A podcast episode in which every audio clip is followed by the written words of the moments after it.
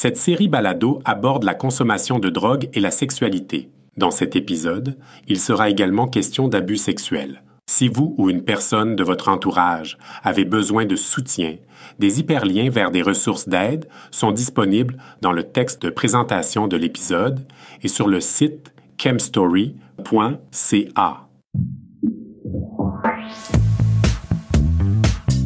Vous écoutez Chemstory, une série balado créée par des personnes ayant une expérience vécue de chemsex.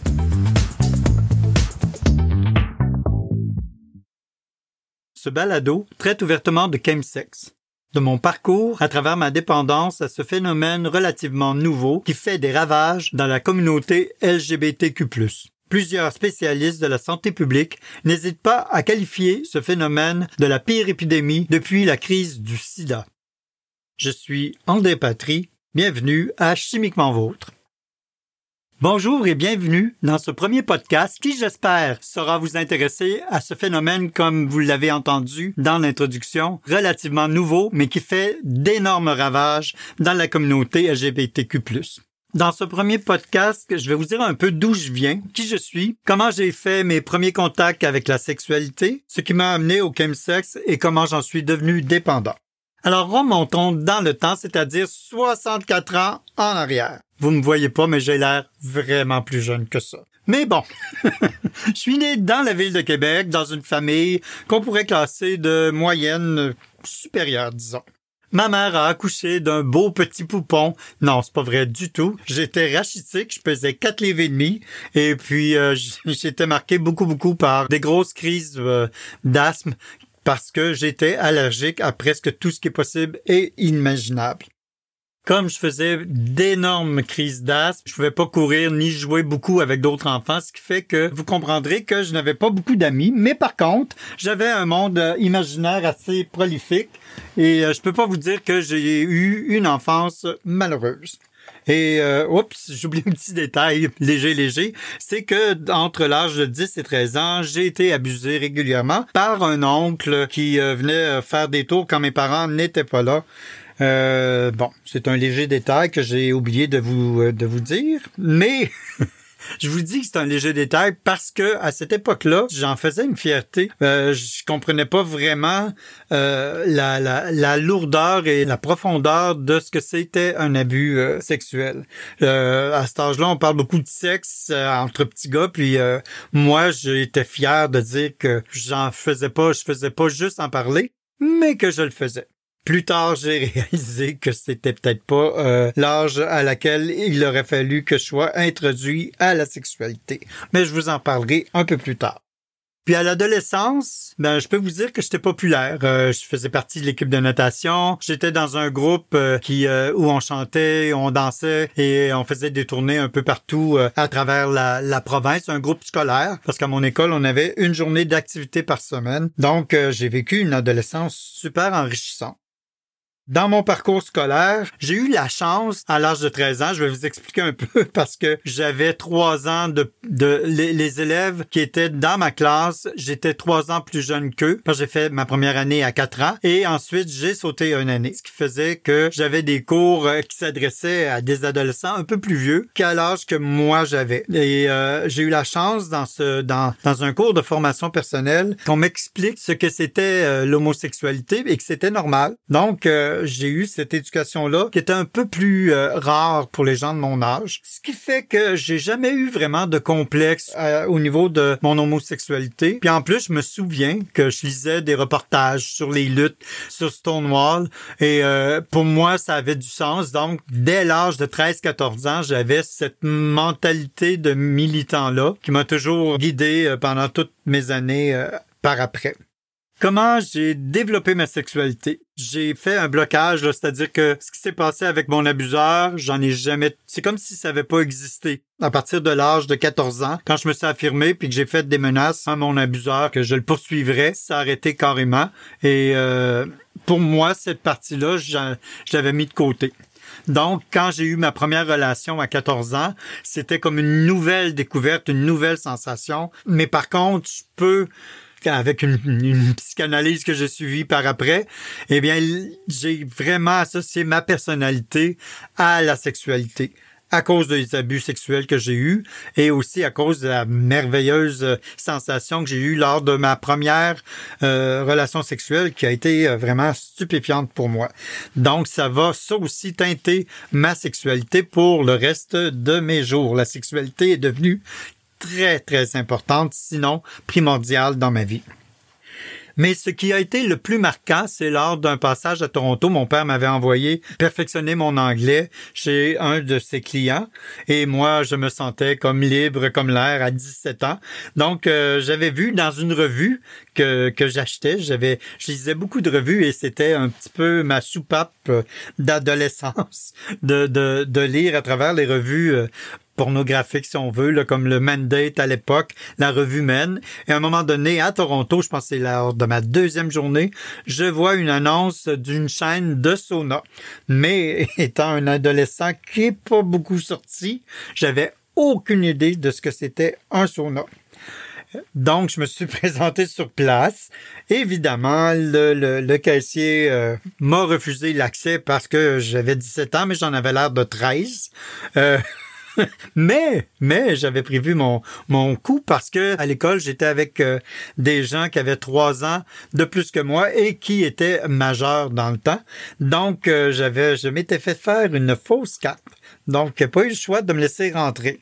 Mais comme j'avais aucune idée de ce que je pouvais voir dans ce, dans ce genre d'établissement, j'avais jamais entendu parler de ça. Je savais pas si c'était un bordel, c'était quoi.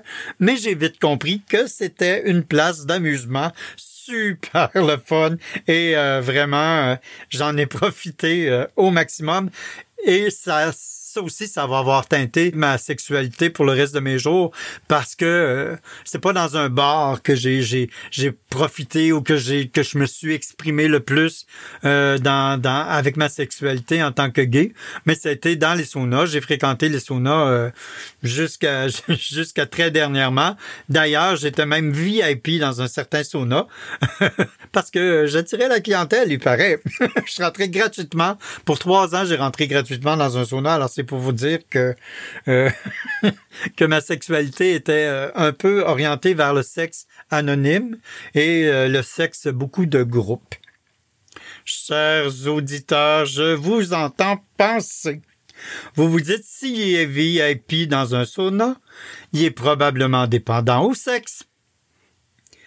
Ben, voici, je vais vous, j'en profite en ce moment pour vous donner c'est quoi pour moi une addiction. Pour moi, on devient dépendant quand ça nuit à nos relations sociales, à nos relations de couple, familiales ou à notre travail. Et euh, je peux vous dire que à cette époque-là, je s'amusais pas. C'était le fun, puis j'en profitais, puis j'étais bien dans mon couple, dans mes relations familiales et à mon travail. Si on se rappelle bien, le thème de mon podcast, c'est le chemsex. Je vous ai parlé de ma sexualité, mais je ne vous ai pas parlé de ce qui pouvait être euh, les substances chimiques. Dans ma jeune période, dans ma période d'adolescence ou ma jeune période d'adulte, je peux vous dire que j'ai tout essayé au moins une fois, mais je n'ai jamais accroché à, à rien. L'alcool, ça m'endormait. Le café, ça me stressait. La cocaïne, ça me stressait. Le pot, ça me rendait légume. Les champignons, je trouvais ça super plate. Je préférais donc être au naturel. Donc, jusqu'à l'âge de 35 ans, je n'ai euh, vraiment pas utilisé les, substances euh, pour euh, quelques activités que ce soit. À 35 ans, j'ai connu les rêves. J'ai même été dans le premier vrai Black and Blue euh, où on m'a présenté l'ecstasy, une drogue que j'ai essayée mais qui ne m'a pas fait effet du tout, du tout, du tout, du tout. J'ai comme j'ai pris cette drogue là, euh, j'ai baisé un peu partout dans la, dans le, le théâtre parce que c'était dans un théâtre. Euh, sauf que rendu à 9 heures du matin, j'étais encore en super forme. Donc ça a fait comme hein? C'est euh, pas mal intéressant. Donc, j'ai commencé à prendre des drogues là, de de party, si on veut, à peu près une fois par mois euh, dans les rêves, surtout jamais dans d'autres occasions. Donc, ça aussi, ça ne me nuisait pas ni au travail ni dans mes relations sociales. J'avais du plaisir et c'était un petit peu rehaussé par une substance qui était euh, l'ecstasy. Et aussi, j'ai connu le GHB à cette époque-là. De fil en aiguille, j'ai finalement rencontré un gars qui euh, m'a fait fumer du cristal et euh, au lieu d'agrémenter euh, notre sexualité, j'étais complètement ailleurs, j'avais plus le goût, je suis parti et je me suis dit plus jamais je toucherai à cette substance qui est super plate.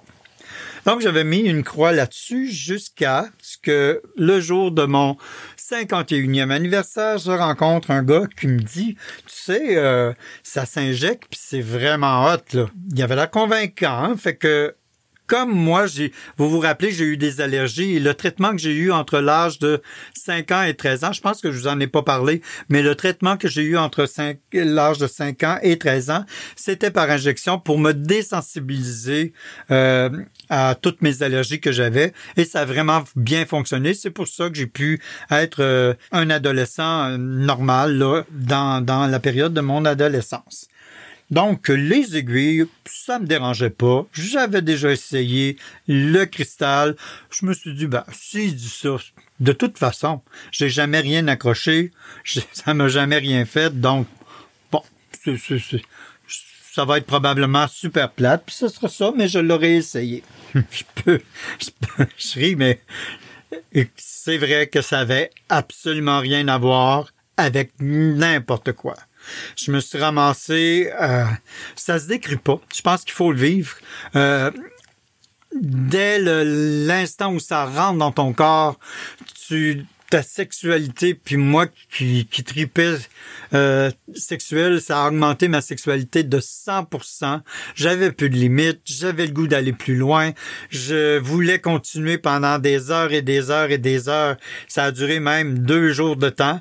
Donc, euh, je ne pouvais plus penser avoir une sexualité autrement que par ce miracle de la chimie qui fait que on en veut puis que c'est c'est l'extase par-dessus extase par-dessus extase.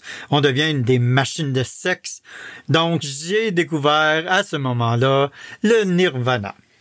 Par contre, que je n'avais pas prévu et ce que je me suis rendu compte assez vite, c'est que c'est tellement fort comme substance que ton cerveau arrête immédiatement de sécréter de la dopamine et de la sérotonine, les hormones du plaisir. Ce qui fait que deux jours après, quand tout le chimique euh, disparaît, pas tout, mais une grosse partie du chimique disparaît, ben tu te ramasses en grosse, en tout cas moi dans mon cas, je me ramassais en grosse dépression parce que je ne voulais pas en reprendre pour stimuler, euh, pour garder l'effet. C'est pas dans ma personnalité d'être euh, dépendant à ce niveau-là. Quand j'arrête, j'arrête. Ce qui, ce qui m'a un peu nuit, puis c'est pour ça que j'ai fait des thérapies parce que quand je re quand je retournais deux jours après, soit au travail ou en relation avec mes amis ou ma famille, j'étais en grave dépression, j'étais pas fonctionnel. Et de là vient ma, ma célèbre définition de l'addiction. Quand ça nuit à ton travail, quand ça nuit à tes relations sociales ou familiales, je regrette mon grand, mais t'es dépendant. C'est difficile de, de se reconnaître comme dépendant dans mon cas parce que je le faisais comme je faisais mes, mes triples de rêve une fois par mois. Donc, c'était pas à tous les jours et c'était seulement pour avoir du sexe. Mon cerveau avait enregistré le plaisir, mais il me faisait oublier toute la semaine de désastre qui m'amenait euh, dans des, dans des, enfers là vraiment hein, vous pouvez pas soupçonner à quel quel niveau d'enfer j'étais en dépression profonde pour vraiment une semaine complète par après je revenais comme il faut. Puis deux, trois semaines après, ben je recommençais parce que je voulais vivre ma sexualité de la façon dont je l'avais maintenant connue et je ne pouvais m'imaginer que ça pouvait se vivre autrement. Donc, ça fait un peu le tour de mon premier podcast. Je développerai davantage sur ce qu'est la dépendance, comment je l'ai vécu, comment j'ai été confronté au niveau euh, du système de santé, quelles sont les, solutions que j'ai essayées, que j'ai abordées, et euh, vous verrez tout ça. Non, vous le verrez pas, mais vous allez l'entendre dans mes prochains podcasts. À la prochaine!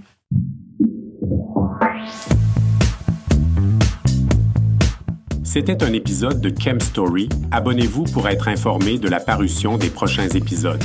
Pour en savoir plus sur le projet, pour raconter votre histoire ou pour une liste de ressources d'aide et de soutien en lien avec le chemsex, visitez chemstory.ca.